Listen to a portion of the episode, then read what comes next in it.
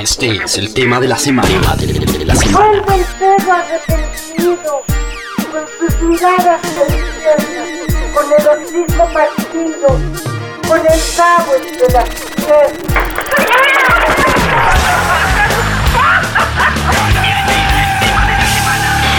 Radiografía.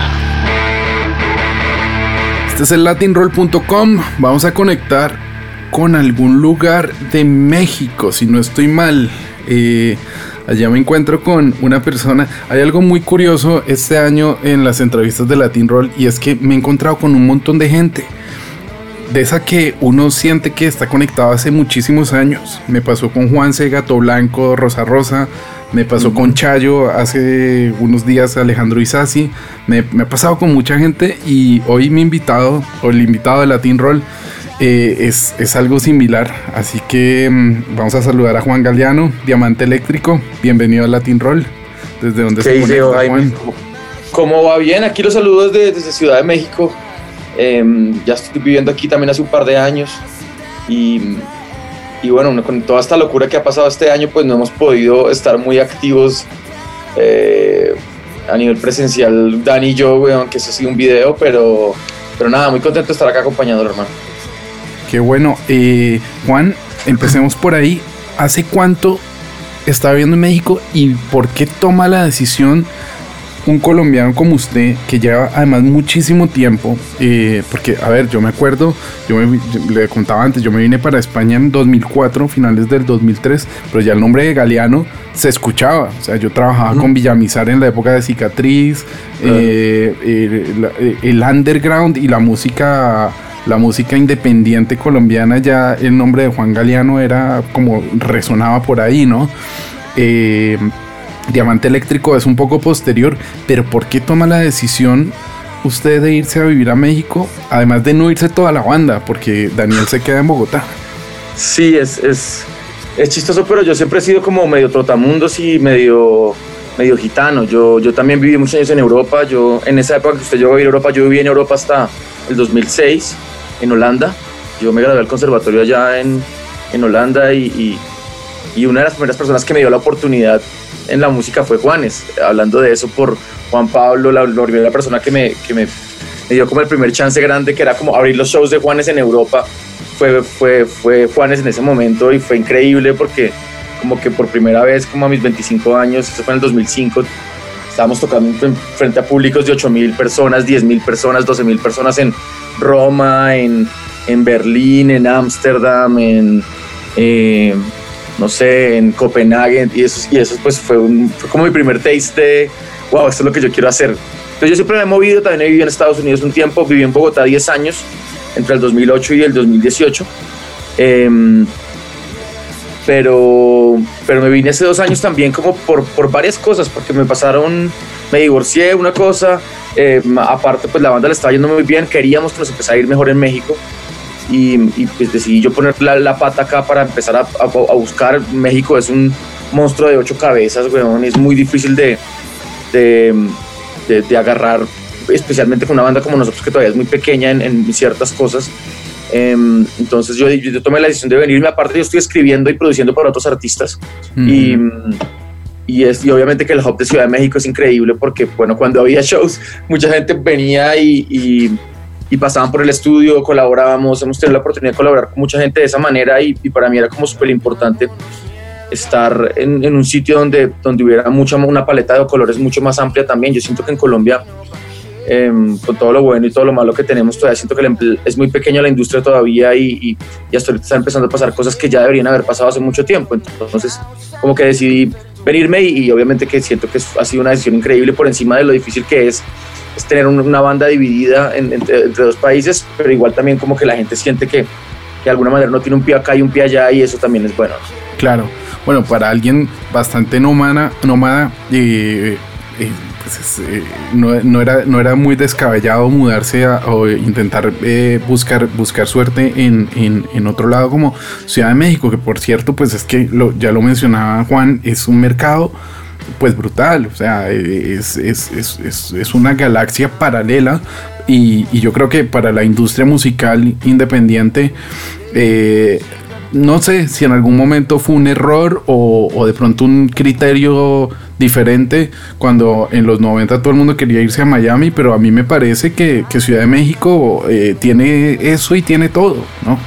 Tiene todo, tiene absolutamente todo. O sea, una ciudad como Ciudad de México puede ser de las capitales más cosmopolitas en las que yo he estado y he tenido la oportunidad de conocer varias y es como que eh, aquí hay gente europea, latinoamericanos de toda clase, eh, el mexicano es una persona muy, muy welcoming, o sea, es una persona muy cálida, es una persona que abre las puertas eh, y obviamente nos llevan años luz en cuestión de, tour, de, de touring, en cuestión discográfica, en cuestión de producción, en, obviamente que es un país gigante, tiene 120 millones de personas, entonces ya nada más ahí poco más del doble de Colombia y, y, y siento que, que, que, tiene todavía muchas cosas para ofrecer. Esta ciudad como tal tiene, o sea, la oferta desde la astronómica, gastronómica y cultural es increíble, o sea, está pasando de toda clase de cosas en, en, en un día normal, pues, eh, en la ciudad y eso, y eso es lo que, una de las cosas que más me, me, me, me, inspiró a venirme y ahorita ya estando acá ya te das cuenta de lo que te decía, que, te, que gente pasa por acá todo el tiempo y está bacanísimo porque termina uno o cenando con ellos o pasando por el estudio o haciendo una colaboración o viniendo a escuchar algo, eso siempre me parece que es como que súper lindo. Mm. Mm. Hoy justamente Diamante Eléctrico está de cumpleaños. ¿Qué se siente ganar dos Grammys en una misma noche? No hay mucha gente que pueda decir eso. De hecho, tengo amigos españoles que están con muchísimas ganas de, poderse, de poder tocar uno de esos. Ustedes Ajá. se llevaron dos en una misma noche en categorías además muy peleadas. Eh, y además me imagino que hay un antes y un después en la vida de, Daniel, de Juan Galeano y de Diamante Eléctrico después de esa noche de, de, de, noviembre de 2017, creo que es, ¿no? Eso fue una locura, hermano. Sí, aparte uno de los de los nos ganamos dos mejor canción y mejor disco rock y en la, en la canción hubo un empate con, con Calamaro que, que fue como pues algo bastante inesperado y, y fue algo que, que, que, que, me pareció chistoso porque lo primero que dijo el man cuando se montó fue como 40 años de carrera y hasta ahorita me ganó un Grammy, nosotros llevamos 5 años de carrera, es como que 6, no sé, como que todavía muy poquito y es como que nosotros no hacemos música para ganarnos premios ni nada de eso, pero está lindo obviamente que, que, que, pues, que vean el trabajo de, de, lo que estamos haciendo y, y obviamente lindo ganárselo para, pues para, para seguir creciendo como banda, ¿no? Claro no es una sensación un poco rara que, a ver, Diamante Eléctrico, no, ya lo mencionó usted y es una de las razones por las que está en México viviendo ahora, ¿no? No es una banda masiva, mayoritaria en Colombia, pero yo creo que al final pasa eso que, que, a Juanes también le pasó, ¿no? Tuvo que irse a Los Ángeles y trabajar con Santa Blaya, Surco, no sé qué, para demostrar que lo que podía hacer. A usted de, alguna manera les pasó eso con los Grammys, ¿no? ¿Cómo se siente usted con eso? No, con todo, con todo. O sea, nosotros necesitamos primero la, aprobación de mucha gente afuera para poder tener la aprobación por dentro. Y eso le ha pasado a todos los artistas grandes que yo conozco, incluyendo J Balvin, incluyendo Juanes, eh, Diamante, mi hermano, o sea, eh, todas estas, todos estos grupos, estas bandas que les va muy bien afuera. Eh, bueno, digamos las independientes más como, como o sea, no sé, el, el Frente o, Onda Trópica o Diamante, como que a veces lo conocen mucho más por fuera y haciendo otras cosas por fuera. Ya hemos tocado los festivales que Coachella, Lollapalooza, este año, el año pasado tocamos Austin City Limits, eh, hemos tocado como en los sitios más cool de los venues más bacanos de Europa, de Estados Unidos, eh, o sea, hemos tocado con, con los Stones, con Foo Fighters, hemos tocado con los Rock on Tours, con Jack White, hemos tocado con eh, eh, Zoé, Molotov, el Café Tacuba, con toda la gente con la que eh, uno pueda llegar a codearse de, de los más duros pues de la industria, lo hemos hecho y lo hemos hecho en escenarios internacionales, entonces eso siempre ha sido como un espaldarazo bacano y ahí sí siento que el colombiano es un poquito come mierda, porque hasta que no pasa eso no, no voltean a decir, ah, bacano, sino como que tiene que alguien decirle que está chido para que alguien, para que colombiano diga, ah, verdad que sí está bueno, pero así es con todo el mundo, así ha sido con todo el mundo y, y, y lo he visto en varias ocasiones y, y, es un poco molesto, a mí no me parece bacano eso porque siento que eso ha sido una, un, una de las de las razones por las que siento que no son, la escena local no ha, no ha surgido como debería en otros países latinoamericanos es por eso mismo, como ese mismo malinchismo eh, que, que tiene el colombiano con, con, sus proyectos, sus proyectos, con su producto. O sea, una persona como Shakira, a mí, para mí es inconcebible que un, que un artista colombiano no pueda llenar un estadio en su país. O sea, Shakira es una persona, o sea, es una de las artistas más importantes del mundo, weón. Y yo no sé si en Colombia llenaría un estadio El Campín, no sé si vendería 35 mil boletas, no lo sé, weón. De pronto en unos años cuando yo, o sea, ya ella va hacia un estatus de, de clásico, ¿no? Pues de, sí, como allá de leyenda, pero, pero hasta hace cinco años, Shakira como que la gente ahí y en el resto del mundo se mueren por ella. Entonces como que a mí siempre me ha parecido un poco raro eso y, y no, no, no, me ha parecido bacano, pero pues así es. Sí, es un poco desproporcionado. Pero hay una cosa muy interesante que han hecho ustedes y que ha hecho la generación que sigue, y es que han hecho eh, que, el, que la música alternativa colombiana suene bien. Es decir, yo en el 2003, cuando me fui, todo sonaba, daba pereza. Decir, ah, otra vez esta mierda suena aquí eh, a garaje, eh, mal micrófono. No, no sabría cómo explicarlo, ¿no? Pero de pronto eh, tengo, tuve, una experiencia muy, muy bonita hace unos años en el Primavera Sound en Barcelona, que vinieron los Televit, vino Daniel y, y, y Pipe, y bueno, tenían como otro ensamblaje de banda, pero bueno, estaban los dos. Y yo al ver a estos pelados trabajar con los procesadores de guitarras, al verlos cantar, al ver cómo sacaban las secuencias y al ver el sonido que le daban al disco, me quedé como, wow, esto está pasando en Colombia, no lo puedo creer. Y me pasa mucho con la música de Diamante Eléctrico. O sea, yo el otro día eh, debo admitir que fui un poco, no escéptico, sino que llegué tarde a la, a, la, a la, música de Diamante Eléctrico por desconocimiento, básicamente porque uno vive, pues yo en Barcelona o en Madrid desde hace mucho tiempo y, y, y hasta que Diana no insistió mucho o, o gente de, de, de, la industria no, no, le pasaba a uno cosas, pero uno se pone a escuchar eh, trabajos de ustedes incluso el nuevo single que lo estaba escuchando yo la semana pasada que parece un bolero postmoderno brutal. O sea es que suena suena increíble. O sea yo si de algo me debo sentir orgulloso del sonido colombiano es que hayan proyectos como justamente mencionaba ahora eh, Frente Cumbiero que además es urbano. Ahorita me cuento un poco eso porque debe ser como agua y aceite no pero pues muy interesante tener eso esos dos ramas en la misma familia. Pero Televit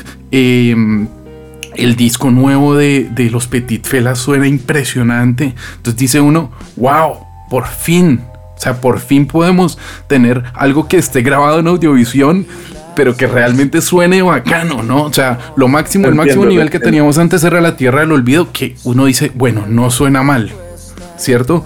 Claro, pero, pero eran era unos discos que tenían unos presupuestos estúpidos. O sea, un disco como La Tierra del Olvido tuvo un presupuesto gigante y por eso suena medianamente bien. Pero yo también siempre había opinado, yo pues he tenido la oportunidad de ir, yo me fui a los, a los 19 años, de, a los 20 años de mi casa, weón.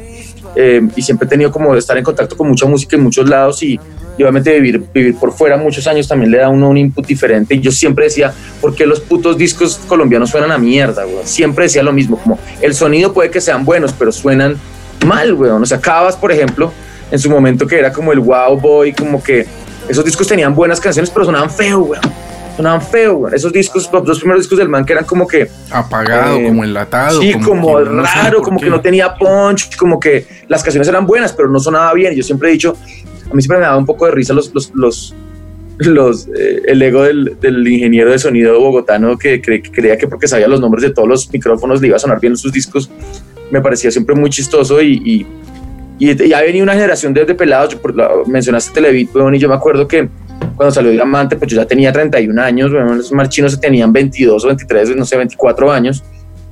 Oiga, ¿quién es, quién es su Roddy? ¿Quién, o sea, ¿quién va a tocar? Eh, ¿Quiere que los acompañemos al show y los, los ayudemos a cargar cosas? Yo como, ¿qué? ¿Cómo así que estos manes que tienen una banda me están diciendo a mí que si le cargo cosas como que...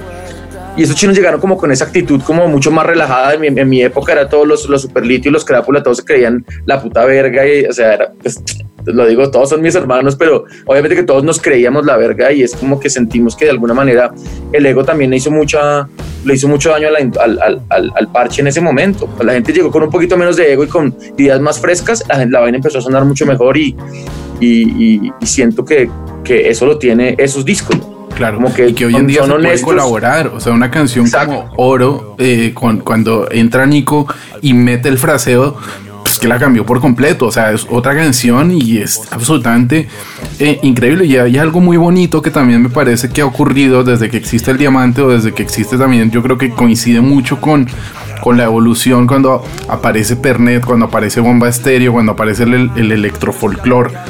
Que realmente encontramos algo que suene bien y además estamos dándole valor a nuestros ancestros, a una música que estaba como olvidada, como ahí abandonada y que, y que realmente no era por hacer tropipop o, o porque el vallenato eh, fuera de alguna manera más moderno, no, es que encontramos con las gaitas, con las tamboras, con un montón de, de, incluso con, con, con tiples y guabinas, un montón de cosas que un país como Colombia que tiene esa diversidad sonora y musical me parece que al final también le da muchísimo más valor eh, el, poder compartir. Y eso lo han hecho ustedes muy bien. Sí, totalmente. Yo siento que, que ya a nivel personal, en mi historia personal, siento que mi historia es otra desde el momento en que empecé a abrir, a colaborar y a, dejarme de maricadas de esas que venimos nosotros con los huevones de nuestra edad, de entre 30 y, entre 30 y 40 ahorita que tenemos. Eh, estamos con todo el mundo creció con ese MTV con la idea de romperla y de salir a, a, a, llenar estadios. Eso es una mentira, weón. Eso es una mentira y es una cosa que hay que, que hay que hablarla abiertamente. Es como que para poder llegar allá el camino es duro y hay que romperse el culo y, hay, y tienen que pasar muchas cosas. Pero el ego, el, ego le ha hecho mucho, mucho daño. Cuando la gente empieza a decir que sin ego colaboremos y hagamos, empiezan a pasar cosas. ¿Qué hizo el urbano en Colombia y en, y en, y en Latinoamérica? Se juntó y entre todos empezaron a empujar y les funcionó. El, el, el rockero, entre comillas, siento que, que, a veces no tiene como esa capacidad de, de, de, decir, oiga, lo de alguien más está bacano, oiga, lo de este man está chévere, hagamos algo con él, porque es que el ego es, le, le, puede mucho más. Entonces, como que, como que eso nos ha enseñado un poco también, digamos, el, el music business nos ha enseñado a nosotros los músicos a ser un poco más abiertos hacia ese lado, porque sí funciona, porque sí ayuda. ¿Qué pasó con, con, con la música electrónica de raíz colombiana? Salió adelante porque en su momento Sidestepper, eh, llevado por todas estas vías de Carlos, de, de, de, de Totó, de toda esta onda. es curioso eh, que tenga que venir un inglés a estudiarse nuestra música folclórica decir, ay, ¿sabe qué? Es que esto está chévere. Exacto, y ahí sí una, una, cosa que yo le a mi hermano, por ejemplo, que pues que es lo que es, ese huevón lo, lo admiro muchísimo porque ese man desde, desde, que tiene desde, desde, que tiene 20 años, el man está comprando vinilos y está comprando tropicalismo y está pendiente de lo que está pasando y, y, y es una persona que desde muy temprano vio ese espacio para él y lo, y lo, tomó, lo tomó y lo tomó muy bien. O sea, ese man es un referente. Usted dice el nombre de Mario aquí en México y todo el mundo se caga, como, wow, Mario. Es como que, y el man lo hizo muy bien porque el man sí hizo su vuelta cuando empezó a pegar toda la cumbia, el man ya llevaba 10 años haciendo cumbia. Entonces, ahí sí digo, eso, eso está bacano porque, pues porque es gente que realmente tiene un rollo y cree en él hasta la muerte y eso, eso tiene mucho valor. ¿no? Juan, usted también tiene varios discos solistas. De hecho, habla, hablábamos antes del cumpleaños de Grammy, pero es que este viernes va para Los Ángeles o, o es todo puro virtual. No, esto es por Zoom, weón. Esto es otro, otro Zoom, otro Zoom más de, otro Zoom que sumamos más a esta vaina.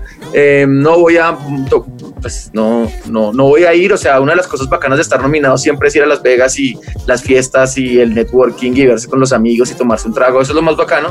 Pero eso como no iba a pasar, igual yo no iba a ir, yo no, pues no, no, no, no pensaba ir. Eh, este año se va a hacer virtual desde Miami, entonces nada, el jueves voy a estar ahí pendiente aquí hasta ahora como a ver si uno se lo ganó, pero obviamente no es lo mismo, pero, pero sí, sí está bacano, obviamente también haber estado, ya, ya es mi quinta nominación, eh, me he ganado tres, entonces ya si me ganó este sería bastante, tendría una, un rate de, de suceso bastante alto. sí, eh, pero ¿qué, ¿qué diferencia hay entre lo que usted hace como Galeano en, el disco, por ejemplo, que está nominado ahora, a lo que hay en Diamante. Evidentemente no está Daniel, de hecho Daniel también tiene un trabajo solista que el otro día estuve oyéndolo preparando la entrevista y me interesa mucho la forma en la que tiene él de acercarse, él como guitarrista. Me da la sensación que usted es un poco más bajista pero multiinstrumentista, ¿no? Porque al final me imagino que también agarra una guitarra y para componer, pues guitarra. Sí, claro, de todo. Yo, la gente no sabe mucho, pues la gente que es fan de Diamante, muy fan, sí lo sabe, pero, mucha gente no sabe que yo vengo de ser solista, de, contar de lo que le conté de, de abrirle a Juanes hace 15 años en, en, Europa hasta, hasta ahorita. Yo tengo un disco que lanzamos en 2009 junto, producido por Andrew Lugoldham, que usted me imagino que lo conoce bien, él vive en Colombia y pues es una de las leyendas más, más bonitas que tiene, o de las historias más bonitas que tiene Colombia dentro de su locura, y es que Andrew Oldham se haya ido a vivir en los 70 a Bogotá, bueno, y, y, pues yo me volví, él se volvió como mi, mi, mi maestro, mi, mi, sí, como, se volvió como un papá musical para mí, yo hace mal le he aprendido todo lo que yo sé, lo aprendí de él porque yo pues estudié música yo toda mi vida y me gané el Conservatorio de Europa y la mierda, pero yo lo que le aprendí a ese man, ya cuestión de, producción, de songwriting, de toda esa mierda, como eso no, no tiene ningún precio para mí, ese, ese man siempre va a ser como lo más cercano a, pues como un mentor, ¿no? A un maestro. Y tengo ese disco y 10 años después, con todo el tiempo que llevamos con Diamante, también surgieron como, como muchas incógnitas y, y una curiosidad de, de, de volver a hacer algo solo eh, y, creo que logré un, muy buen eh, como balance entre, entre, lo que, entre lo que soy yo como músico, eh, lo que soy yo como bajista, porque sí, obviamente que es un disco muy bajero también, o sea, muy grubero en ese sentido, como que para mí en los últimos años el, el como volver otra vez, yo pues siempre lo he hecho, pero volví otra vez como al groove y, y, y es súper bonito volver otra vez. Llevo unos años eh, haciendo beatmaking también, como que eso también me ha cambiado el chip un montón, entonces eh, de alguna manera me, me inspiró a, a, como a buscar nuevos sonidos y otras cosas y, y siento que el disco de la acabadabra tiene un, unos colores muy, muy, muy propios de lo que yo soy, también contando una historia de, de lo que ha pasado en los últimos 10 años de mi vida, ¿no? Como que eso es bacano y, y siento que, que, que, el disco lo plasma bastante bien. Claro, eso también se ve reflejado lo del beatmaking y todo en, en los últimos, hablábamos antes de la, de la profundidad sonora y de, de, cómo estaba sonando de bien la música hecha en Colombia, pero específicamente en la música de Diamante Eléctrico, me parece que, por ejemplo, los tres últimos singles tienen un, un, unas texturas, un color, una, una personalidad sonora eh, muy única igual las canciones son muy diferentes, o sea, de hecho no tiene nada que ver los chicos si lloran con a veces o con cuando quieras llegar. Tal cual. Casi que ni siquiera en su discurso narrativo y en lo que ocurre en la canción. Pero hay algo que las ata entre ellas y que, que, que hace que, que, suene interesante, que suene fresco, que, suene bonito, ¿no? Y, y, eso, es, eso, es, eso es muy, muy, muy interesante. ¿Hacia dónde va esto de, del disco? Yo entendía que iba a salir ahora en, en, en Sí, iba a, salir pero... este, iba a salir este fin de semana, pero decidimos no regalar solo el 2020 porque pues el disco es, es un, tiene un storytelling muy bonito y, y, ya viene diciembre y el disco se nos va a perder y no queremos eso. Entonces dijimos, más bien esperemos a enero, vamos a lanzarlo la, la segunda semana de febrero y con eso podemos hacer ciertas cosas también ya de más visibilidad. Eh, el disco se hizo, se creó, se, se gestó en pandemia, eh, pero, pero el disco tiene, pues tiene como unas, pues unos colores muy, muy, muy, muy propios. Por ejemplo, lo que usted dice es verdad, el disco, sí, sí, esas canciones se suenan muy diferentes entre ellas, pero cuando escuchen el disco completo dentro del contexto del disco, es bacano porque porque va, los va a ir llevando por el storytelling de lo, que, de lo que queremos decir. Para mí, en los últimos años, eh, ha sido muy importante y me he obsesionado con el sonido, como cómo tiene que sonar este hijo de puta redoblante que me estoy demorando en encontrar el sonido de este redoblante tres horas, es porque necesitamos que suene así, ¿cierto? Esa, esa, esa artesanía que, en la que yo me...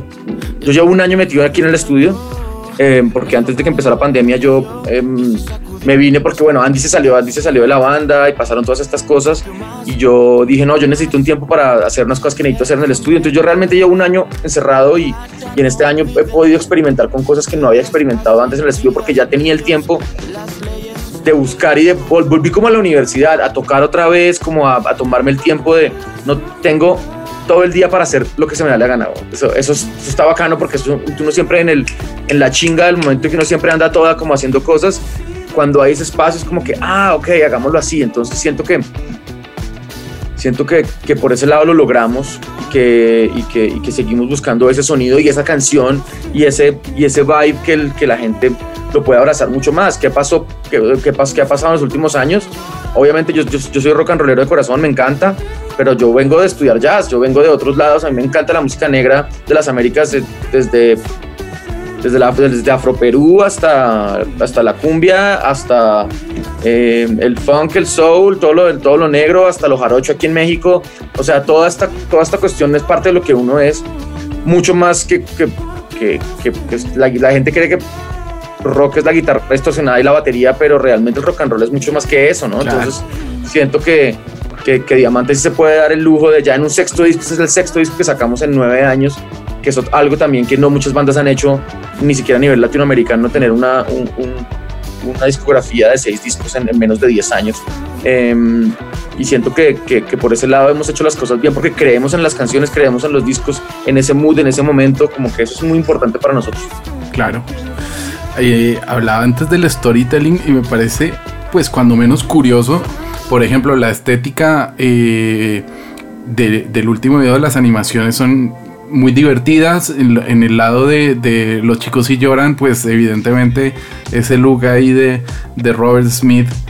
Eh, no sé si ustedes también son modelo 79, pero pues The Cure es modelo 79, ¿no? Estarán ahí más o menos en ese. Sí, claro, todos nos, todos nos criamos con, pues de alguna manera con ese darkness, los, los, los bogotanos también, como que hay, hay un chip de, de Cure y de Patch Mode que nosotros tenemos en Bogotá. Hay una, no, muy raro que yo nunca, como que yo realmente nunca fui fan de, de esas bandas cuando era chico, pero que se quedaron adentro mío y ya cuando me volví grande y entendí, dije, ah, ya entiendo por qué nos gustaba tanto. Ahí, ahí está el parche como de los, de los raritos en, en los ochentas, o sea, esta, esta onda. Claro.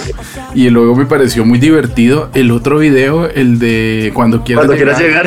Porque claro, es que al final es como el típico video cutre, como se dice acá en España, ¿no? De la música de despecho, del caballo, medio traqueto, todo. Pero llevado al extremo, como que es que uno lo ve y, y, y, y por un lado chorrea grasa, pero por el otro es que se, se, se, se termina muriendo uno de la risa, se descojona claro. totalmente, ¿no?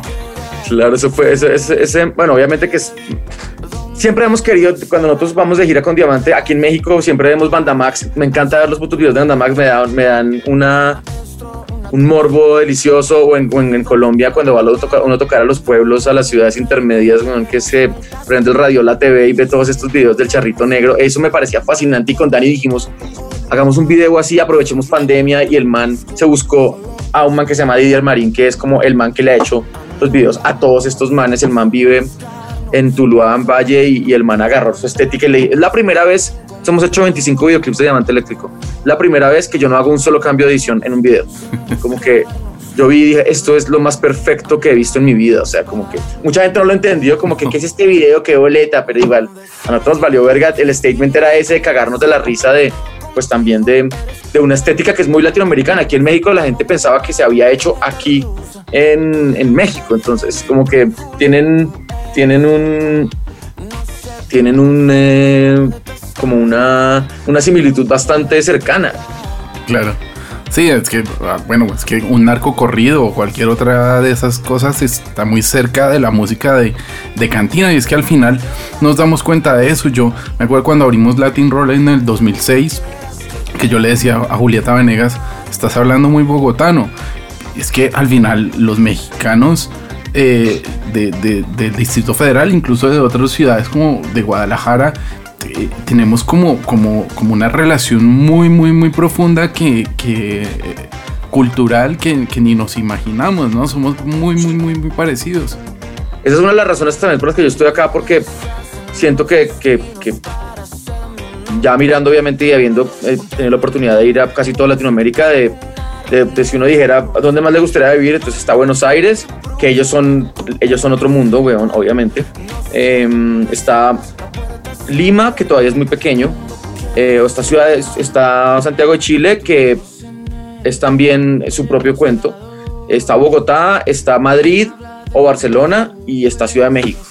Entonces, para mí fue como mucho más natural decir México es, o sea, aparte que nosotros nos, estaba, nos está yendo bien acá y la gente nos está conociendo y, y si uno le va bien en México puede vivir solo de México. Lo que pasa es que lograrlo es requiere de, pues de muchas de muchos factores eh, más allá de la música, ¿no? Entonces Por eso, esa es la razón por la que estamos aquí. Aparte, nos, sí, en serio nos parecemos mucho en muchas cosas, en lo bueno y en lo malo. Claro. ¿Qué le falta a Colombia dentro de lo que usted ha visto y ha viajado y le ha tocado trajinarse de un lado para otro? ¿Qué le hace falta a Colombia para llegar a tener un ecosistema medianamente en capacidad de, de, de- ofrecer al músico como puede ser el mexicano? Hay un caso, por ejemplo, lo hablaba con Juan Paz, que es, bueno, gran, gran amigo y gran personalidad de la música. Me decía, es que en Colombia, usted no sabe lo que me ha costado conseguir seis fechas en Tunja y en Popayán y en Pasto para, para los Perinés. O sea, hacer una gira nacional en Colombia es algo impensable. Imposible. En México pues, imposible, se puede hacer una gira de siete ciudades, no digo cagado a la risa, pero se puede. Se puede, se puede. Hasta además, em, yo creo que la- el factor número uno eh, que influye es em, la infraestructura. El país, Colombia, no tiene la infraestructura, ni siquiera de vías para poder llegar, puta, a, a, a- tocar en Pereira y no demorarse 57 horas porque tuvo que pasar por la línea y hubo un derrumbe, ¿sí me entiende? O sea, eso nada más lo hace muy, lo hace, lo hace, no, no lo hace viable a nivel económico para las bandas porque entonces las bandas le toca, le toca irse a Bucaramanga comprando unos pasajes de, eh, no sé, que valen 800 mil pues cada pasaje, porque es que si así es acá, entonces como allá, pues como que en cambio aquí uno puede agarrar una van e irse a Guadalajara y a Monterrey, están lejos, pero son marica 12 horas, 10 horas, pero usted sabe que va y vuelve y está, güey. Como que yo eso, eso es lo primero que, que siento que pasa, ¿no? Y ya de ahí en adelante, pues todavía la industria es muy pequeña, la gente no entiende, no hay cultura, no hay cultura del show en vivo, no hay cultura de ir a teatro, no hay cultura de, de ir a un museo, eso no existe porque eh, Colombia, en Colombia estábamos pensando que no nos mataran primero, ¿no? Primero que no nos maten, primero después tenemos que comer y por allá dentro del, a, la- a la- a la- a las 20 cosas más, la gente está pensando, ah, bueno, puedo ir a un cine, ah, bueno, puedo ir a, ver un concierto, ah, bueno, puedo ir una, a, una obra de teatro. Eso, pues, ahí ya, ahí ya vemos como prioridades. Esto es lo último que hay, porque, pues, obviamente que, que así es en nuestro país, güey. Claro, pero bueno, también hay, eh, hay una realidad y es que, por ejemplo, el vallenato o justamente la música de, hablábamos hace un momento del charrito negro y todo esto, eso casi que es bien de primera necesidad para mucha gente, ¿no? Eso Claro, sí que no, total, girar total. y hacer, hacer Ah, claro, no, estos manes, estos manes, eh, Jason Jiménez y este parche y, y, y Silvestre Angón en ese momento cuando todavía estaba girando Colombia, esos manes tocaban, hacían 10 shows a la semana y cada show en ese, en ese momento costaba 60 millones de pesos, ahorita cuestan 100 mil dólares, una mierda así, weón, o sea, es una locura, pero, pero, pero obviamente porque el, el- el- el pueblo, la masa, la raza, le gusta mucho eso. Y em, nosotros somos los raritos y, y- y, y, pues eso es muy difícil de que pegue también, ¿no? Como que en Colombia está toda la parte de la fiesta y la rumba y toda la parte como del reggaetón y, la- el urbano que pues es lo que, lo que gusta ya. ¿Y qué ha pasado con el, qué pasó con el, con el, con el, con la electro raíz, que yo le digo así es, pues que, que lo pudieron meter a la fiesta.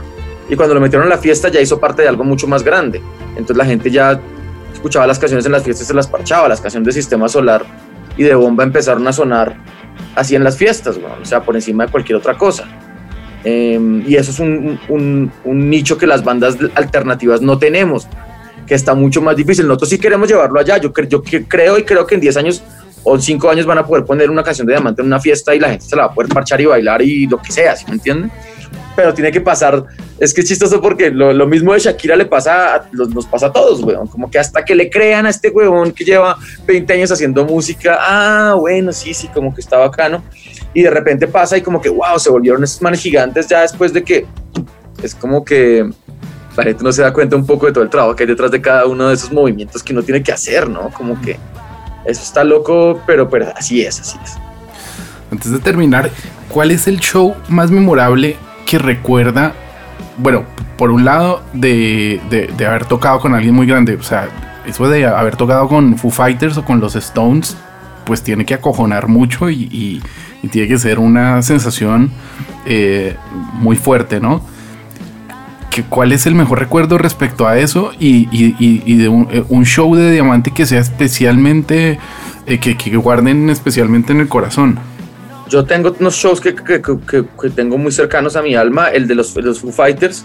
En su momento fue muy lindo por lo que representó, por porque parchamos con los manes, porque los manes estuvieron ahí viéndonos, porque, o sea, por porque es- pues fue como, en ese momento fue como lo más grande que, que eso fue, eso fue 2015, eso fue como el momento, en ese momento, 2014, eso fue el momento, la banda apenas llevaba par- tres años o algo así, como que en ese momento fue como que, wow, como que, ahora sí esto es lo que yo quiero hacer por aquí es la vuelta y, y eso lo tengo muy cercano. En Coachella también tocamos y nos fue súper bien, la gente se, llegó un resto de gente a ver el show. em, y, y, pues el festival tiene una vibra muy bacana y ya shows propios, el show que vimos en el Julio Mario en 2017, eh, a mí nunca se me va a olvidar ese show, fue demasiado emotivo, le hicimos sold out y fue nuestro primer sold out en Bogotá eh, y fue una de esas noches en donde cantamos y tocamos como dos horas y media y, y la gente estaba enloquecida y no quería que nos fuéramos, hicimos un videoclip de en vivo de ese, con- de ese concierto de Días Raros y, y sí, es un concierto que eh, todos tienen muchas cosas de, de que, por ejemplo, uno de los peores conciertos que, que dimos fue el Rock al Parque 2015, Mm. eh, cerrando casi, que fue, uy, weón, yo, pues yo llevo muchos años yendo a Rock al Parque, he tocado con muchas bandas y muchas vainas y, y nunca se, Rock al Parque nunca se atrasa, weón, nunca se atrasa, por eso tienen esos, esos, esos eh, relojes y nada, en esa época nadie se, marica, se atrasó una hora y media ese stage y esto fue una cagada porque la gente estaba emputada y después de nosotros seguía Some 41 que eran los que cerraban. Claro. entonces la energía estaba una mierda. Ese concierto fue súper difícil weón. Entonces como que ah, también hay cosas que me, que me acuerdo que han, sido, que han sido muy jodidas de decir esto sí estuvo rudo weón como que sentir también como que el rechazo y la gente como que uff eso fue duro weón fue duro Ese fue el mismo año que tocó Vetusta. ese fue el- ese mismo año que, que, que este weón se emputó también, que se, nosotros tocamos dos después del man, o sea, que hubo todos los, todos los problemas de sonido, o sea, adentro no se oía un culo, o sea, fue lo peor ese concierto, fue lo peor, lo peor. Menos mal, yo, yo- bueno, yo trabajo con los Vetusta hace muchos años y, y justamente esa, esa espina nos la sacamos desde el año pasado en el concierto Radiónica porque fue, fue duro.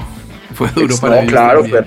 fue, súper, para nosotros fue durísimo, fue el- o sea, yo lo recuerdo como el peor concierto que de nosotros por, por todo lo malo que tenía que pasar, aparte, como nos atrasamos tanto, en esa época nuestro ingeniero, el mismo ingeniero de, de Hall Effect, y el man nos dijo, no, qué pena, yo, y nos dejó tirados, weón, nos dejó tirados el show porque como se atrasó todo, el otro tenía, el otro iba a cerrar, no, entonces eso fue una cagada, weón. El hecho fue que, que, que, que, que así también uno recuerda los, los que son rudos, así también recuerda uno los que son difíciles. Claro. Y también se aprende mucho, porque yo le decía a Pucho, mira con qué tranquilidad salió después Rubén Albarrán de Café Tacuba. No le importaba nada, pero claro, a ver, soy, Claro. Rubén, soy el cantante de Café Tacuba, estoy cerrando el Claro. festival y me, me resbala todo lo que me ha pasado por encima, ¿no? Claramente. Sí, eso es- no, ya esa es la cancha y esos manes, nosotros que tuvimos oportunidad de hacer una gira con ellos en, en, en Estados Unidos hace tres años también. Em, wow, qué nivel de los manes para manejar su público y, y- y bueno, y Rubén es uno de los grandes frontmans que tiene el, el rock and roll latinoamericano. Juan, antes de terminar, eh, a veces, gran letra es un bolero, ¿no? O me lo inventé yo. Es como un bossa bolero. eh, tiene, tiene el- la canción nació de un como de un groupcito de. Yo tengo aquí un drum machine viejo y un Univox. Hicimos un, hizo un loopcito con, con los soniditos del, del- de la cajita y fue como, marica, hay que hacer algo con esto. Y, y digamos algo bonito que ha pasado con el proceso del, del nuevo diamante, con la salida de Andy, es que Daniel y yo nos, nos, nos, volvimos todavía más, más cachas, más, nos hemos pegado más, el huevón y yo nos hemos vuelto más panas. Y, y ese man es un crack y yo, yo obviamente tengo más experiencia como songwriter que el man, pero el man tiene una frescura que también trae unas cosas muy bacanas a la banda. Entonces una canción como Cuando quieras llegar o una canción como a veces que escribimos juntos todo, letra y todo, pues tiene un poco el sabor de los dos, ¿no? Aparte, qué bonito poder escuchar a Dani cantar. Cuando estábamos escribiendo la canción le dije, usted tiene que cantar el primer verso, weón. O sea, la gente no se va a esperar que usted va a cantar porque mucha de la gente como que... No, este ha sido el mejor lanzamiento de Diamante en la historia. Sin lugar, tiene ya casi 100 mil visitas el video, que es como que en tres días eso no había pasado nunca. Y, y siento que, que la gente lo abrazó muy bien porque, probablemente, primero por lo que dices, la- las letras más personales que, que hemos hecho como diamantes. La, el, este, esta canción es súper autobiográfica en muchas cosas, en, en, en todas. Eh, que ahí me estaban preguntando que qué es lo que quiere decir lo de Mick Jagger. Entonces, como que yo les estaba explicando como que, marica, hemos abierto conciertos de los, de los Stones y nos han dejado buena plata y hemos podido pagar un apartamento para podernos ir a vivir. Entonces, como que el, el, el mensaje de la canción y el disco en general que viene ahorita en marzo se va a llamar Mira lo que mi- en febrero Mira lo que me hiciste hacer. El disco está increíble, tiene, es muy llevado hacia el groove, todo es muy groovero, pero la- la- en cuestión lírica creo que es el disco más chimba que hemos hecho y, y más como más consensuado, como nada más en las tres letras de las tres canciones que hemos lanzado son, son muy, o sea, cuando quieras llegar es una canción de amor, los chicos pues es una canción que está hablando de los roles de género y a veces pues es como que todos nos hemos raspado las rodillas y los codos y, y la gente se, se, se identifica con ese pedo, entonces está bacano, muy bacano.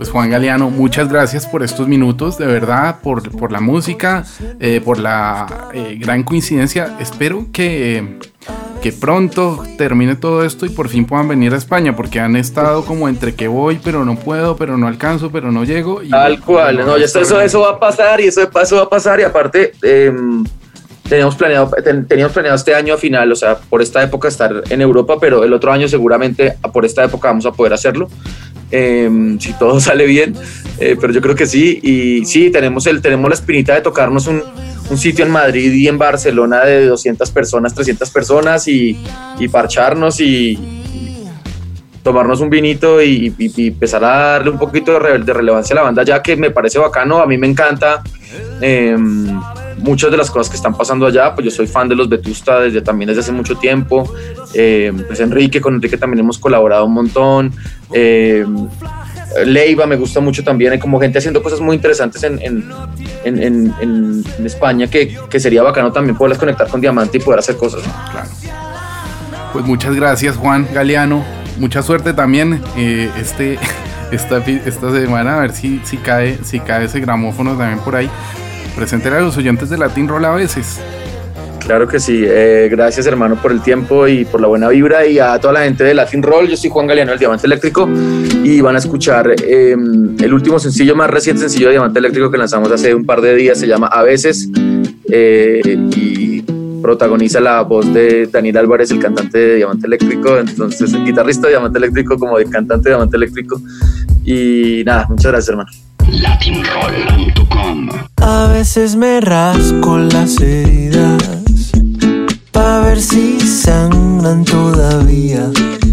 Soy a veces el centro de atracción, otras veces de dolor y a veces de ninguna de las dos. A veces fui un imán de besos en la boca, otras de mil derrotas. Rescatador de problemonas, uno ochocientos las buscaba a cualquier hora. A veces fui y otras no, y así está bien.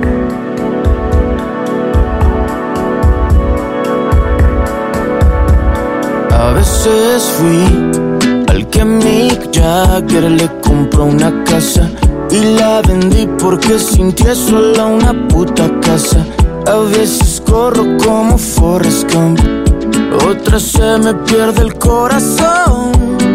A veces soy el que alimenta lo absurdo con fe, el que no tiene nada que perder, el que teme envejecer, pero al final ya que la causa perdida, el que perdona y no olvida. A veces fui y otras no, y así está bien.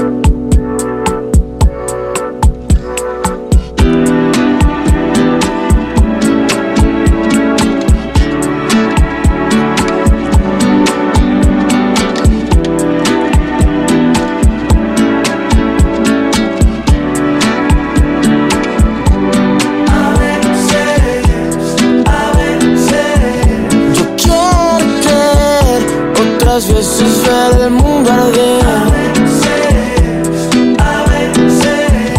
No alcanzo a llegar, otras llego justo a tiempo. A veces fui y otras no, y así está bien.